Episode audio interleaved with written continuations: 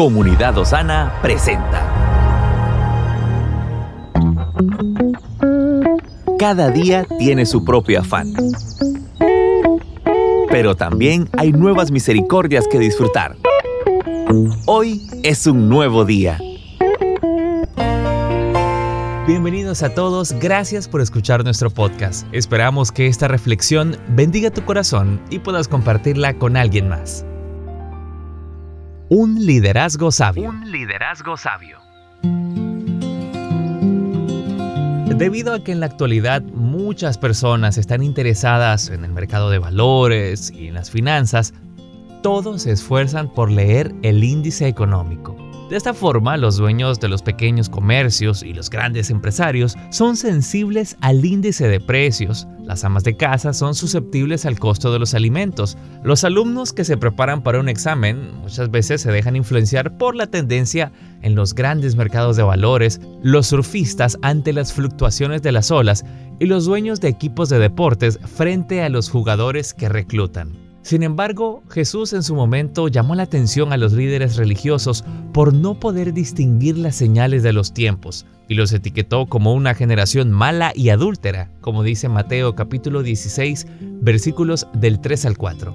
Y sabe, este diagnóstico de Jesús es el que usted y yo debemos considerar más que cualquier índice que nos pueda dar el mundo.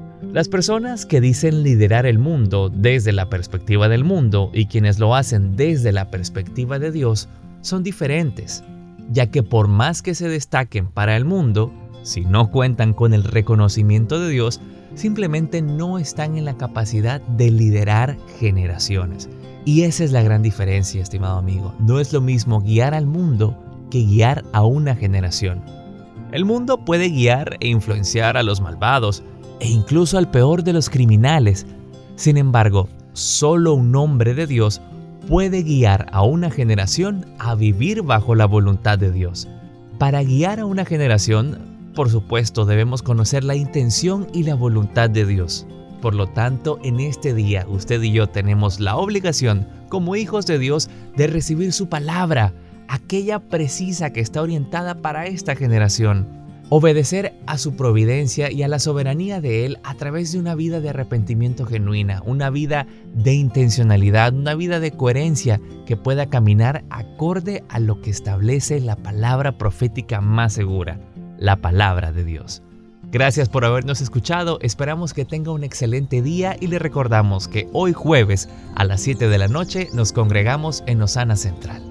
Le esperamos junto a toda su familia, que en este día el Señor le sorprenda con su amor y que pueda ver a través de su ejemplo, a través de sus acciones y a través de su estilo de vida como muchas familias y muchas personas son llevadas a conocer a Jesús. Que tenga un excelente día.